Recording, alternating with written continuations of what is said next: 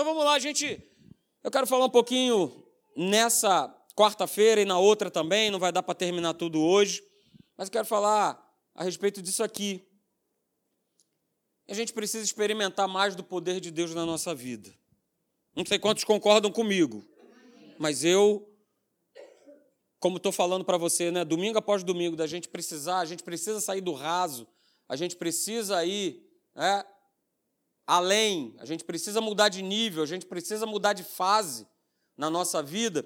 E isso tem tudo a ver, isso vai de encontro ao que justamente a gente tem falado no domingo. E se a gente está aqui nessa noite, né, é claro, a gente, em algum momento da nossa vida, a gente já experimentou a manifestação do poder de Deus. Você já experimentou? Levante sua mão aí. Pastor, já experimentei a manifestação do poder de Deus na minha vida. É, seja através de um livramento. Quem aqui já teve um livramento? Eu já tive. Tive um livramento, acho que não sei se eu cheguei a contar aqui. O carro girou lá na Avenida Brasil. Pela primeira vez eu vi, não um filme passar na minha vida, que esse negócio de ver filme da vida é sinal de que tu está embarcando para o Senhor, né? Aleluia. Mas eu não vi, eu não vi o filme da minha vida, mas você, em fração de segundo, você parece que fica. Parece que você sai né, desse, desse plano. É um negócio interessante. Então, já, eu já participei, eu já tive um livramento da parte do Senhor. Né? Quantos aqui já, já tiveram a resposta de uma oração? É isso, pastor? Tenho certeza que foi Deus que me atendeu. Né? Você tem certeza que foi Ele que te atendeu. E tudo isso nos leva a crer que a gente serve a um Deus vivo, que a gente serve a um Deus presente, que a gente é, tem um relacionamento com esse Deus que ele está sempre pronto a intervir na nossa vida. Só que eu quero te falar nessa noite é, que é desejo de Deus, é vontade de Deus, que cada um de nós a gente possa experimentar mais desse poder, desse relacionamento, dessa vida, não é isso? A gente levantou aqui a mão, ah, é, eu já tive algumas experiências com Deus, é, foram experiências maravilhosas, boas e tudo mais, ok. Mas a gente não pode parar nessas experiências. Sabe por quê? Porque Deus ele tem mais para fazer pela tua vida. Amém? Ele tem mais para realizar na tua vida, na minha vida. Lá no Antigo Testamento, né, o povo costumava falar isso, né, quando, principalmente quando estava naquela travessia, é, saindo do Egito e naquela travessia até chegar na Terra Prometida, quando começava a pintar problema, aí eles começavam, ah, ah, na época dos nossos pais, Moisés. Ah, ah, naquela época dos nossos pais. Olha só, deixa eu falar uma coisa para você. Somos filhos de Deus, não somos netos.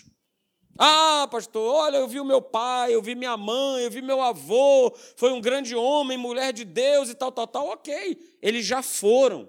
Agora o que importa é o que eu tenho sido. O que é que você tem sido? A gente precisa pensar nisso. O que é que eu tenho sido? Não é isso? Deus não tem netos, ele tem filhos. E ele quer manifestar o poder dele hoje. Ele quer que hoje, eu e você, a gente tenha experiências assim sensacionais e é tempo de nós vivermos isso. Eu falo para você. É tempo de nós vivermos isso, sabia? Chegou a hora da gente começar a, a, a ter essas experiências maiores com Deus. Porque Ele é um Deus vivo, queridos. E se Ele é um Deus vivo, e se você está vivo, quem está vivo aí nessa noite, diga amém, aleluia. E se você está vivo, se você está aqui, significa que Ele não desistiu de você. Beleza? Ele não desistiu de você. Significa que Ele tem um propósito na tua vida. Significa que Ele ainda tem muito para fazer na tua vida. E olha só, independe de idade. Independe de idade. Volto a dizer, se você está aqui, Vivinho da Silva, é porque Deus ele ainda tem um propósito na tua vida, ele ainda tem algo para fazer e para trabalhar na tua vida. Ok? Então a gente pode dizer, né? Vira aí para a pessoa que está do lado e diz assim: olha só, nós precisamos experimentar mais do poder de Deus. É isso aí. É isso aí. E a gente vê né, as histórias na palavra de Deus, né, de, de homens e mulheres que experimentaram de uma forma assim espetacular do poder de Deus nas suas vidas. Eu não vou aqui abrir a palavra, mas você conhece a história de Noé, você conhece a história de Abraão, você conhece a história de Moisés, você conhece a história de Ruth, você conhece a história de Davi, você conhece a história de Maria Madalena, você conhece a história de tanta gente, de Paulo. Aliás, ontem eu estava vendo, assistindo um filme, né? É, não sei se você já viu, chamado Paulo, o Apóstolo de Cristo. Ele passou um tempo atrás no cinema e ele agora já está na, na televisão, né? na, na TV de assinatura.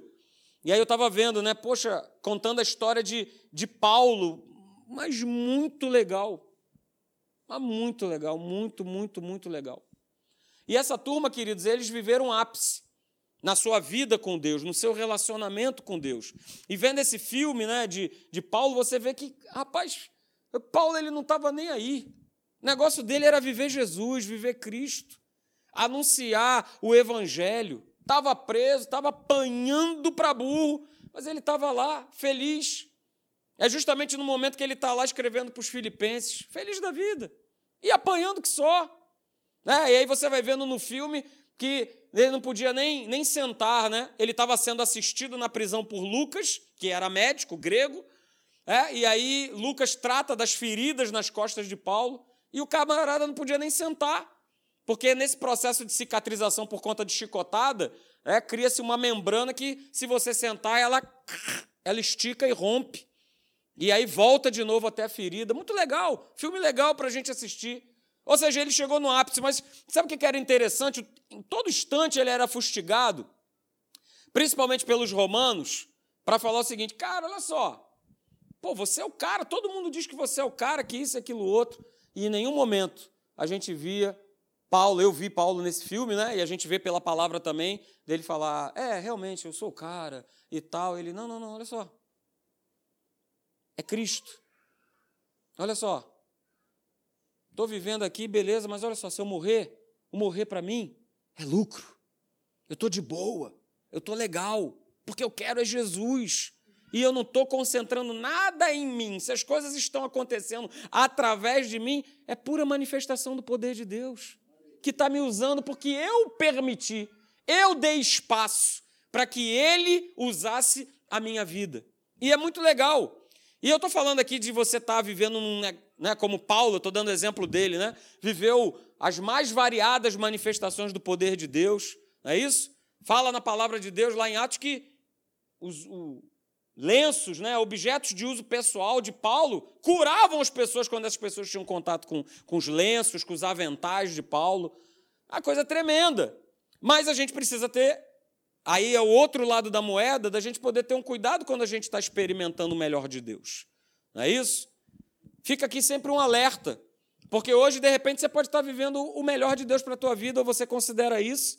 E justamente quando a gente pode estar vivendo esse melhor de Deus, a gente tomar o cuidado da gente não esquecer que esse momento maravilhoso com Deus é justamente Ele que te proporcionou. Foi Ele que te deu, você está vivendo isso por conta dele. E aí isso me remete é, quando nós estávamos na África.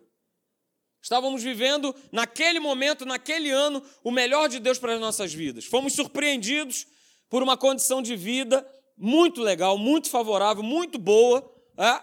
mas que eu comecei a perceber, olhando para as outras pessoas, não julgando elas, mas olhando os outros que eram outros cristãos que estavam lá comigo, comecei a perceber que essa turma começou a abrir mão porque agora, agora é o passeio, agora é a viagem, agora. Eu também fiz meus passeios, eu também fiz as minhas viagens, mas começou a abrir mão, começou a abrir mão, abrir mão. E em certa ocasião, o Espírito Santo me lembrou: olha só, nunca esqueça que o motivo de você estar aqui é por minha causa. Você veio para esse continente, para esse país chamado Namíbia, por minha causa. Eu usei um homem para assinar um documento para que você estivesse aqui. Então você não está só de turista, você está bem, está aqui para desempenhar um propósito, para algo que eu estou estabelecendo. E aquilo bateu forte, porque eu também estava já começando aí nessa, nessa correnteza. Uh, aleluia, que beleza. E a gente precisa tomar cuidado. Né? Mas talvez você, de repente, possa. De repente você pode estar vivendo o pior momento da tua vida. Eu não sei. Talvez você esteja pensando, poxa, até quando eu vou ter que passar por isso? Talvez você esteja se perguntando, quando será que Deus vai fazer alguma coisa por mim? Quando é que Ele vai fazer alguma coisa por mim? Mas, queridos, eu quero nessa noite compartilhar com vocês três princípios, três princípios básicos. Certamente você já já deve ter ouvido, mas é algo de prática, sabe? É algo de todo dia, do dia a dia, da gente da gente não esquecer. E eu quero te mostrar, pelo menos nessa noite, dois princípios. E aí na semana que vem a gente continua, ok? E aí eu, eu coloquei. Coloca aí para mim, Felipe. Volta-te, ó tela. É, eu coloquei em Marcos capítulo 6. Deixa eu voltar aí. Marcos capítulo 6. A partir do verso 1 até o verso de número 6, eu vou ler na versão da NVI. É, diz assim: Jesus saiu dali e foi para a sua cidade, acompanhado dos seus discípulos. Verso de número 2. Quando chegou o sábado, começou a ensinar na sinagoga, e muitos dos que ouviam ficavam admirados. De onde lhe vêm essas coisas? perguntavam eles. Que sabedoria é essa que lhe foi dada? E estes milagres que ele faz? Verso de número 3. Mas olha só, não é esse o carpinteiro? Filho de Maria, e irmão de Tiago, José, Judas e Simão? Não estão aqui conosco as suas irmãs? É? Maria teve filho pra caramba, né? Depois que Jesus nasceu, é mole não. Só aí a gente já vê quatro, está falando irmãs no plural, então pelo menos tinha duas meninas. Então só aí depois de Jesus já tinham seis filhos, aleluia, ô glória. É? E aí o texto diz o seguinte: que eles ficaram escandalizados por conta dele. Ah, não é esse aí o filho do carpinteiro? Verso de número 5. E aí, olha que interessante, eu grifei aí no verso 5. Jesus não pôde fazer ali nenhum milagre, exceto impor as mãos sobre alguns doentes e curá-los. Verso de número 6. E Jesus ficou admirado com a incredulidade deles. Então Jesus passou a percorrer os povoados ensinando. Jesus ficou admirado com a falta de fé daquela turma. É isso? Então, o primeiro princípio para que eu e você a gente possa experimentar mais do poder de Deus na nossa vida é esse aí, bem simples, é crer. É crer. Porque em toda vitória, em toda conquista, no reino de Deus, é, sempre vai aparecer como fator determinante a nossa fé, a nossa crença. Por quê? Porque é através da nossa fé em Deus, da nossa crença nele, é que nós somos transformados.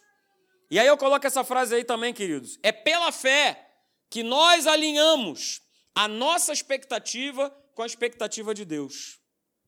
É muito interessante isso, né? Alinhar. A gente precisa alinhar.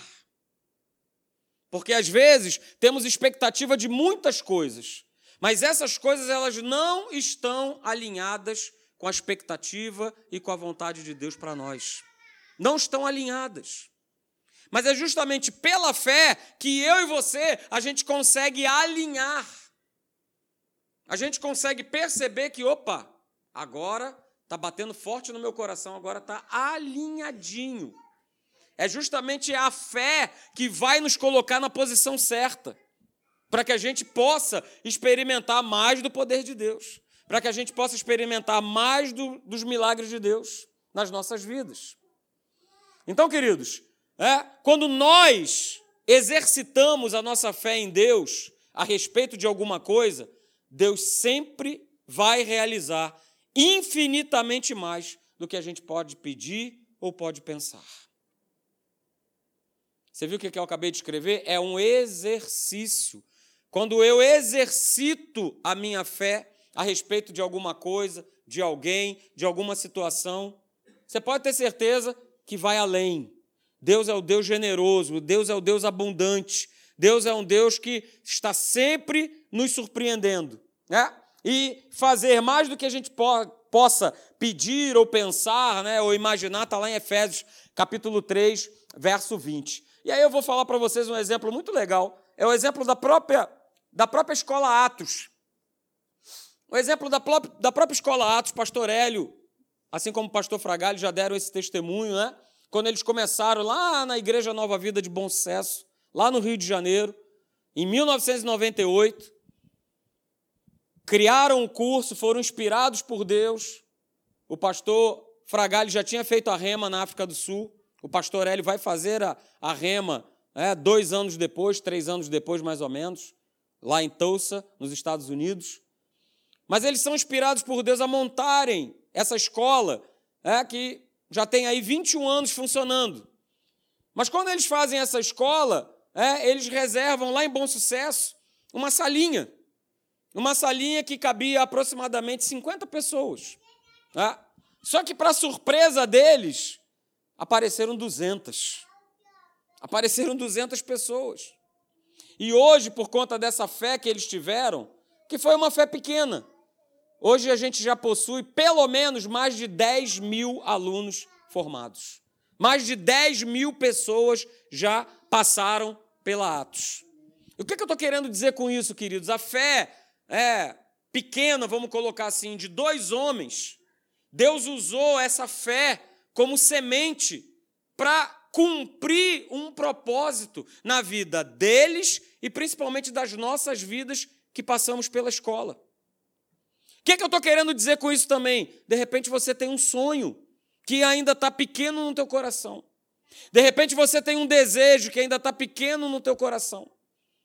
De repente você tem uma fé que está pequena. Mas olha só, eu quero te dizer que mesmo com essa fagulha de fé, Deus ele pode realizar grandes milagres na tua vida. Grandes milagres. Grandes milagres na tua vida e na vida das pessoas que te cercam.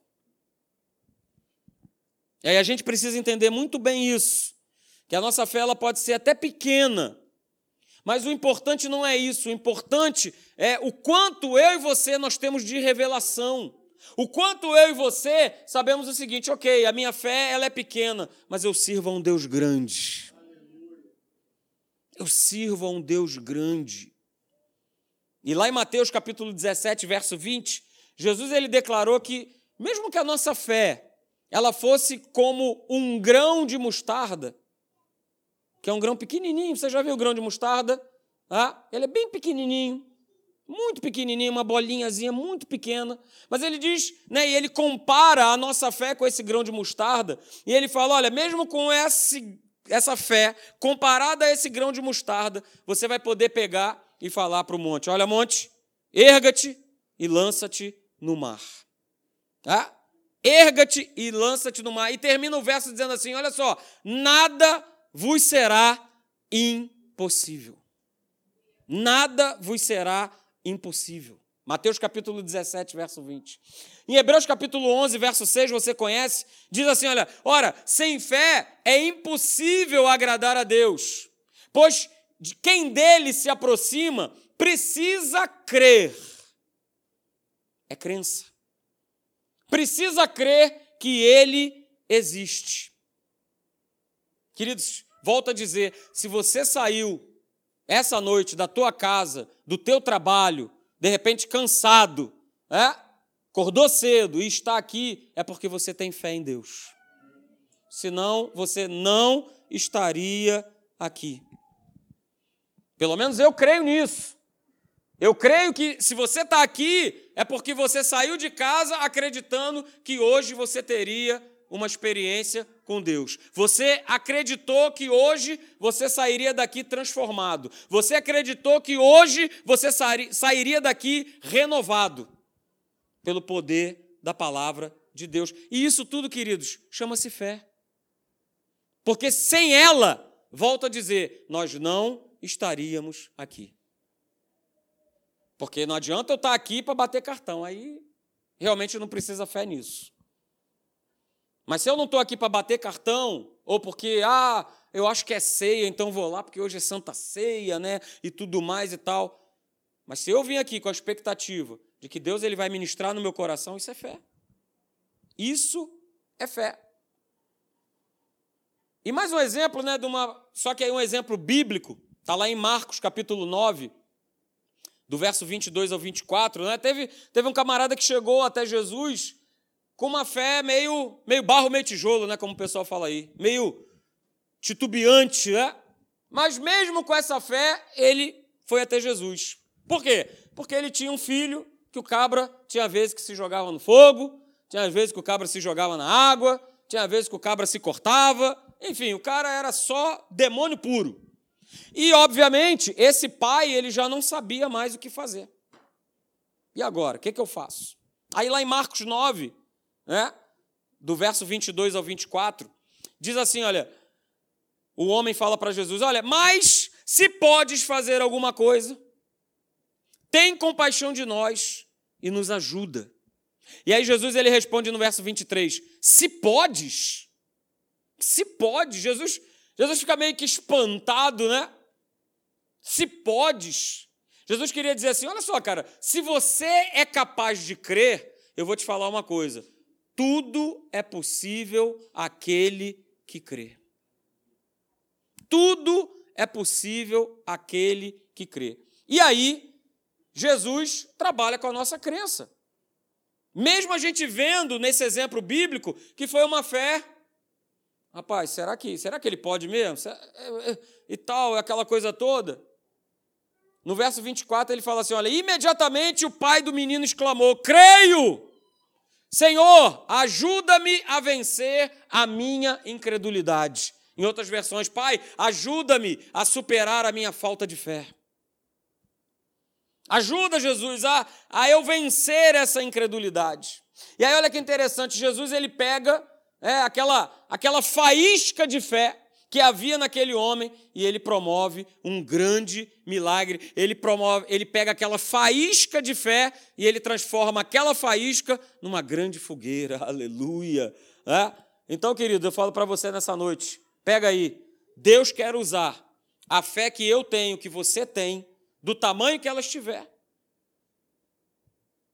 Ele quer pegar a tua fé, ele quer encontrar fé em nós. Ele quer que eu e você venhamos a exercer a fé do tipo de Deus hoje, não importa o tamanho. Porque cada um de nós, no momento em que aceitamos a Jesus, nos foi distribuída uma medida de fé. Cabe a nós, obviamente, desenvolvê-la. Mas a gente só desenvolve no momento em que nós temos o quê? Experiências com Deus. Ela vai mudando de estágio, ela vai mudando de nível. Sabe aquela velhinha do parabéns, que hoje não é mais aquela de aquele pavio de, de pano, mas é aquela vela diferente? Normalmente, quando você acende aquela vela, o que, que acontece com ela? Ela vai queimando, aí chega um momento que, que você não sabe se ela vai acender de novo, e às vezes ela acende, não é isso?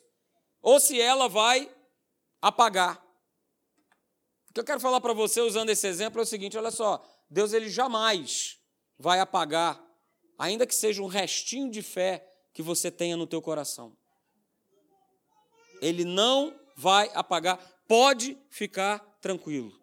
Ainda que você talvez tenha se decepcionado com alguém, ainda que talvez você tenha se decepcionado na igreja, Ainda que você hoje, né, com a sua conclusão natural, não entenda por que, que você está passando essa situação, por que, que você está atravessando esse tipo de situação.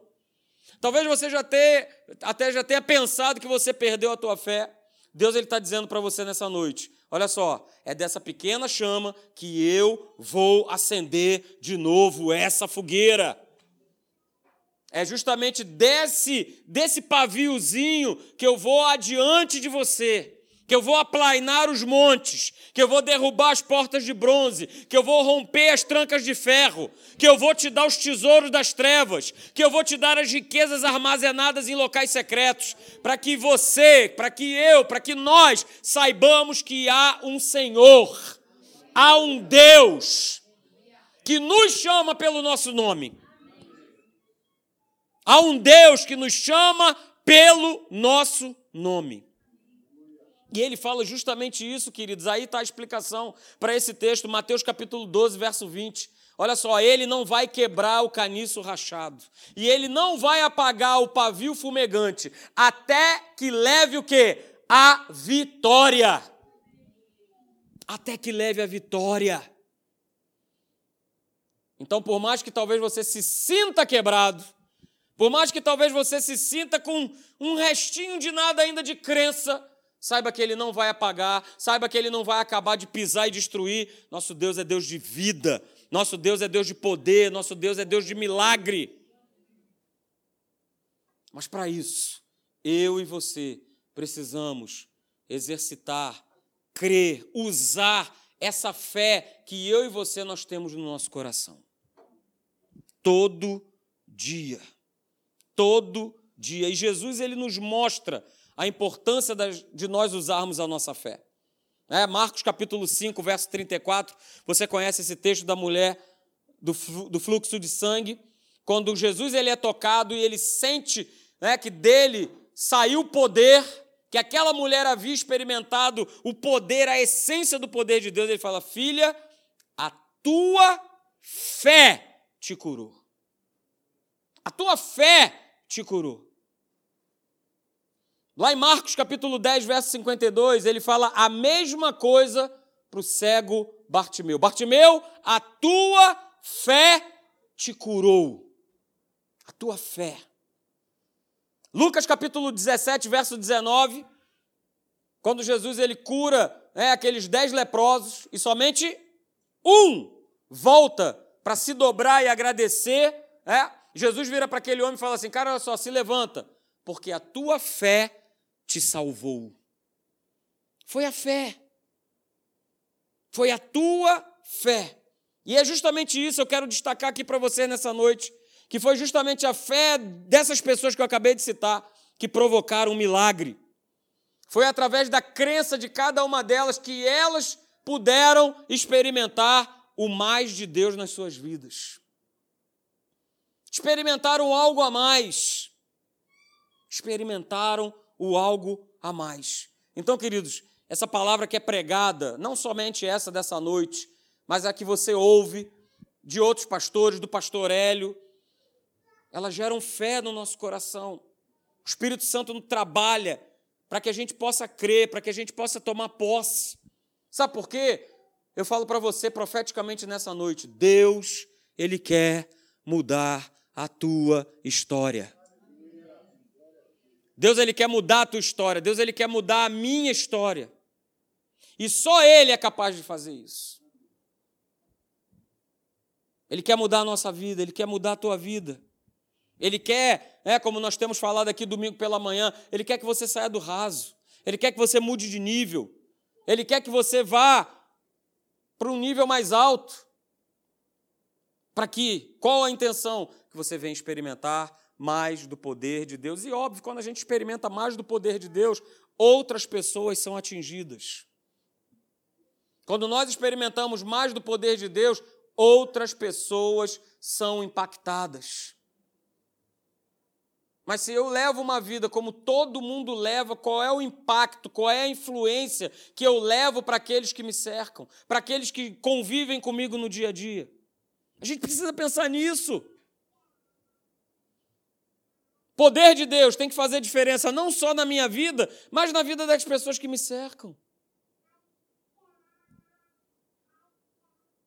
Primeiro princípio é esse, queridos: crer. É ter fé em Deus. O segundo princípio é esse aqui. Chama-se obediência. Se eu quero experimentar mais de Deus na minha vida, eu preciso crer e eu preciso obedecer. Uma certa ocasião, numa dessas conferências evangélicas, né, mundiais, enormes aí, é, um irmão nosso, um irmão americano que estava nessa conferência, é, onde o preletor, né, o preletor principal dessa conferência era nada mais nada menos do que o pastor Paul Young Cho, lá da Coreia do Sul.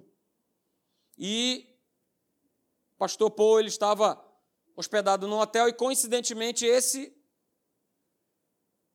irmão nosso americano também estava lá. E aí, quando ele desceu para tomar o café da manhã, com quem que ele encontra no elevador? Quem? Quem? Quem? Paul Raimundo, não, não, não, Paul Young Cho. Ah? E aí, tendo aquela oportunidade ali, né, singular, descendo ali, ninguém ficou com cara né, de, de maisém, de olhando para o alto, ninguém puxou o celular para dar aquela disfarçada, ou não puxou, é, pastor, Tudo bem? Está calor, né? Hoje aqui está calor. Ele mandou logo para o pastor Paul. Pastor Paul, olha só, qual é o segredo do seu sucesso? Essa foi a pergunta que ele fez. E o pastor Paul Young Cho ele respondeu o seguinte: Olha só, vou te falar. Eu oro e obedeço. Eu oro e obedeço. Então, se eu quero ver mais da manifestação do poder de Deus na minha vida, diga, como eu vou dizer, eu preciso obedecer a Deus. Eu preciso obedecer. É? Vá lá em João, abra lá em João, Evangelho de João, capítulo 9.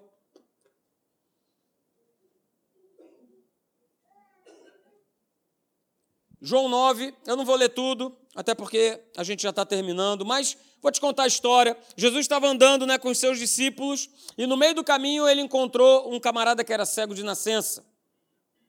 E aí, você conhece a cena, você já leu, você pode estar tá lendo aí. Jesus deu aquela cusparada, aleluia, né? aquela cuspida no chão, misturou com saliva e passou nos olhos daquele, daquele homem. E aí ele né, declarou lá no verso de número 7. Né? O que, que ele disse? Olha, vai se lavar no tanque de Siloé. O homem, o que, que ele fez? Ele foi, lavou-se e voltou vendo. Olha que interessante, eu destaquei aí, né? O homem foi e se lavou. Aqui a gente poderia ter vários tipos de reação, né? Caramba! O que esse Jesus está fazendo aí, rapaz? O cara está pegando aí, está fazendo uma, uma espécie de uma baba santa, né? Sei lá, um negócio está passando na minha vista, agora está me mandando eu ir, eu ir lavar, me lavar e tal. Pô, calma aí. Jesus, olha só, para tudo. Para tudo que você está fazendo. Cara, que história é essa e tal? Mas olha só, ele. Oh Deus, aleluia, vamos embora. Vamos continuar. Glória a Deus. Não fica rindo, não. Aleluia. Vamos todos com os nossos botes. Aleluia. Nossas canoas espirituais. Aleluia. Então vamos lá, agora eu não preciso ter tanta pressa para terminar a mensagem, aleluia, glória a Deus. Mas vamos lá, gente, continuando. É? E aí ele, caramba, o que, que esse cara quer que eu vá lá e tal, e isso, aquilo, outro? Não, a palavra diz que ele foi, que ele obedeceu imediatamente, de pronto, e ele volta vendo. Então, queridos, né, eu coloquei aqui, né? O homem foi curado, não porque Jesus ungiu seus olhos com uma baba santa. Olha aí. Não, não foi por isso. O homem foi curado porque ele obedeceu a uma ordem específica de Jesus. Talvez ele, talvez as pessoas que estivessem ali naquele momento não, não, não entenderam absolutamente nada. E quantas vezes a gente questiona os métodos de Deus, porque a gente quer que Deus faça do nosso jeito, da nossa maneira, no nosso método, do jeito de pensar, Deixa ele agir.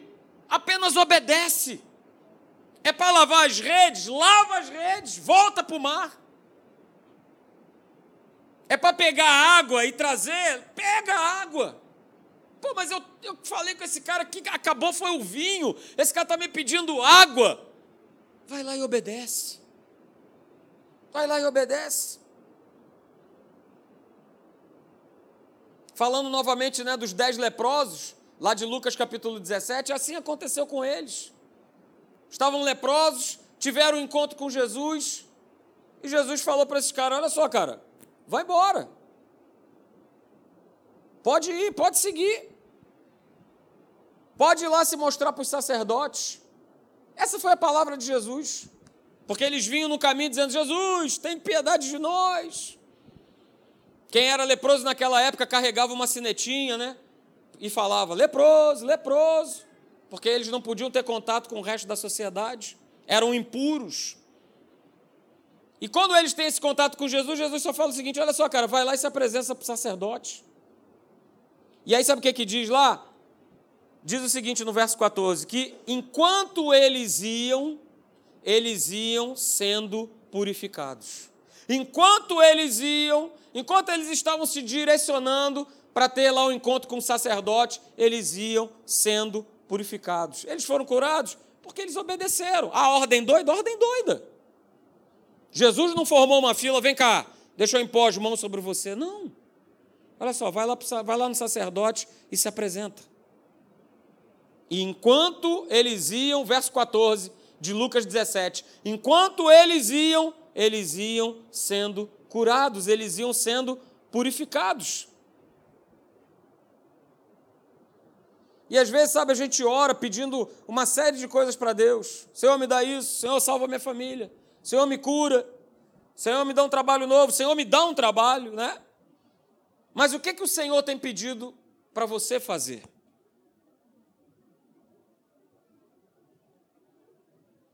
O que, que Deus tem pedido para eu e você? O que, que Deus tem pedido para nós?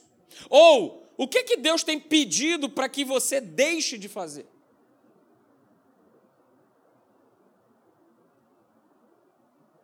Volto a dizer, não te obriguei a estar aqui. Se você veio aqui, é porque você crê na palavra de Deus e porque você quer ouvir uma palavra viva que traz transformação, que traz libertação para cada um de nós. O que, que Deus tem pedido para você fazer? O que, que Deus tem pedido para você não mais fazer? Eu não sei quantos aqui pegaram né, a lista de alvos e objetivos, mas um dos campos era esse. O que, que eu fiz em 2018 que esse ano eu não, eu não tenho que fazer mais? A gente sabe. O Espírito Santo habita em nós, ele testifica com o nosso espírito, não só de que nós somos filhos de Deus, mas ele também testifica com o nosso espírito é, para nos orientar, para nos aconselhar, para nos alertar, para nos alarmar, para nos, olha, cuidado.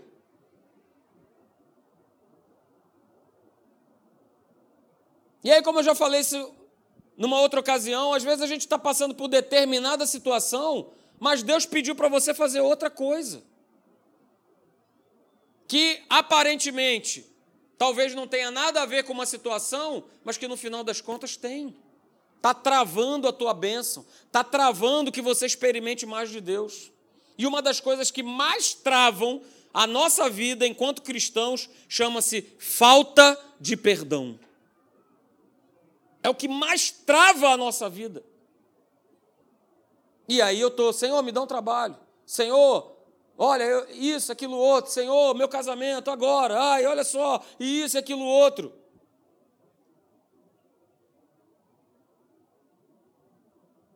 Mas ele está falando, cara, perdoa. Ah, mas, mas eu tenho razão. Mas olha só, eu fui traído, eu fui enganado, eu, eu, eu. Deus não está nem aí, não quer saber. Ele quer saber o seguinte: você vai lá e perdoa. É isso que ele quer. Queridos, eu falo para você nessa noite. Deus, ele não dará o segundo passo, ou seja, ele não vai realizar nenhum milagre se eu e você não dermos o primeiro passo, que é obedecer aquilo que ele pede para que você faça e para que eu faça.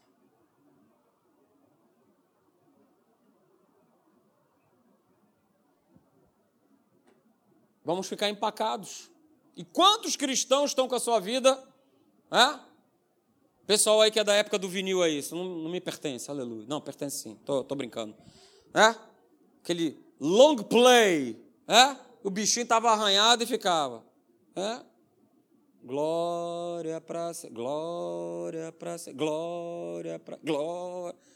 A tua vida está assim, está empacada, está emperrada. Não toca, a música não toca. Por isso, Maria, mãe de Jesus, vira-se lá em João capítulo 2, verso 5. Olha só. Acabou o vinho. Então deixa eu falar uma coisa. Fazei tudo que ele vos disser. Não, vamos ver agora, vamos numa adega rapidinho e tal, não sei o quê. E... Ela presenciou, ela testemunhou. Ó, acabou o vinho. E aí, o que, que a gente faz e tal? Jesus lançou a ordem. Olha só, enche as talhas com água.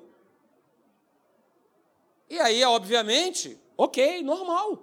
Levantou aquele pontozão de interrogação. Ué, mas vim pedir vinho, o camarada está dizendo para encher as talhas com água? E aí, Maria sabiamente fala: olha só, fazei tudo que ele vos disser. Ou seja, olha só, obedece. Obedece. Gente, o Espírito Santo sempre vai falar com a gente. Mas sabe o que é importante? Nós não abafarmos essa voz. A gente não abafar aquilo que ele quer fazer, aquilo que ele quer. É? O que a gente mais tem ouvido aqui, você vai ouvir muito nesse ano de 2019, é responda ao chamado. Pastor Hélio, domingo passado à noite, falou sobre isso. Responde. Responde. Responde ao chamado. Ó, oh, obedece à voz do Espírito. Aquilo que ele ministra no teu coração. Responde, obedece. Obedece. Ainda que você não entenda, ainda que você seja criticado. Vou dar um exemplo do nosso pastor, pastor Hélio, pastor dessa igreja, pastor da Academia da Fé. Em, um, em uma determinada ocasião, isso logo no início, né? Lá do ministério da Academia na Tijuca, o Senhor ministrou no coração dele: olha só, liberta o meu povo. Caramba, liberta o meu povo, liberta o meu povo. E a gente vê hoje, eu até falei isso para ele, é, o ministério da Academia da Fé é justamente um ministério né, para ajeitar a vida dos cristãos que estão tudo bagunçada. Se a gente fosse fazer aqui uma enquete, a maioria de nós aqui é oriundo de outra igreja. Porque esse é o chamado na vida dele e ele entendeu e ele obedeceu.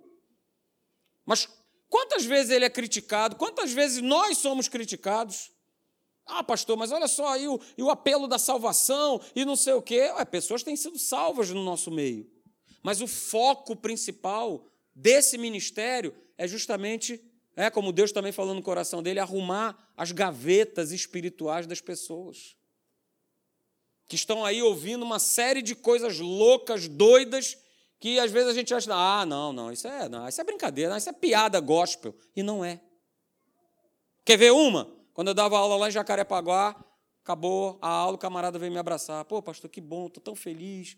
Poxa, que aula abençoada. Eu falei, é mesmo, poxa, que legal e tal. Eu pensei que fosse parar por aí, né? Ele falou, olha, estou muito feliz porque é, a gente estava falando sobre batismo, né? Batismo nas águas, batismo no Espírito Santo. E ele veio me agradecer, ele falou: Poxa, você sabia que eu fui impedido na, na minha igreja de me batizar? Eu falei: É, mas impedido como? Por quê? O que, que aconteceu? Aí ele falou: Não, o meu pastor falou que eu não podia me batizar enquanto eu não fizesse a barba. Que isso era um motivo impeditivo para eu me batizar. É isso mesmo, pode coçar sua barba aí, Bruno. Você está em pecado severo. Luiz, Márcio, Devian, eu não estou mais, que eu tirei a mim, então estou estou liberado, estou, estou purificado. É? Mas aí a gente acha que isso aí é, é, é, é, é piada gospel, mas não é. As pessoas estão, sendo, estão, estão vivendo uma vida quebrada dentro da igreja. Mas um homem resolveu atender essa voz: olha só, liberta o meu povo. Essa foi a ordem. Liberta o meu povo. E aí, atendendo esse chamado, a gente só vê esse ministério crescendo, progredindo e prosperando, com sabedoria, com equilíbrio, sendo dirigido pelo Espírito Santo, porque o teu pastor, pastor Hélio, é como cada um de nós, é, a gente vai nessa vibe.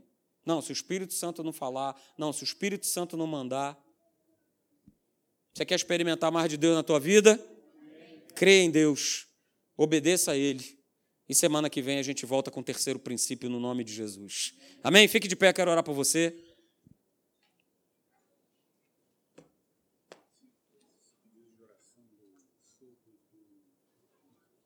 Ah, tá, eu sei quem é. Tá.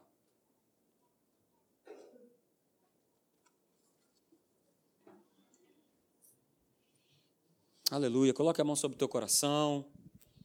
Vamos orar. Vamos ter esse, esse tempo. Como eu falei, não se preocupe.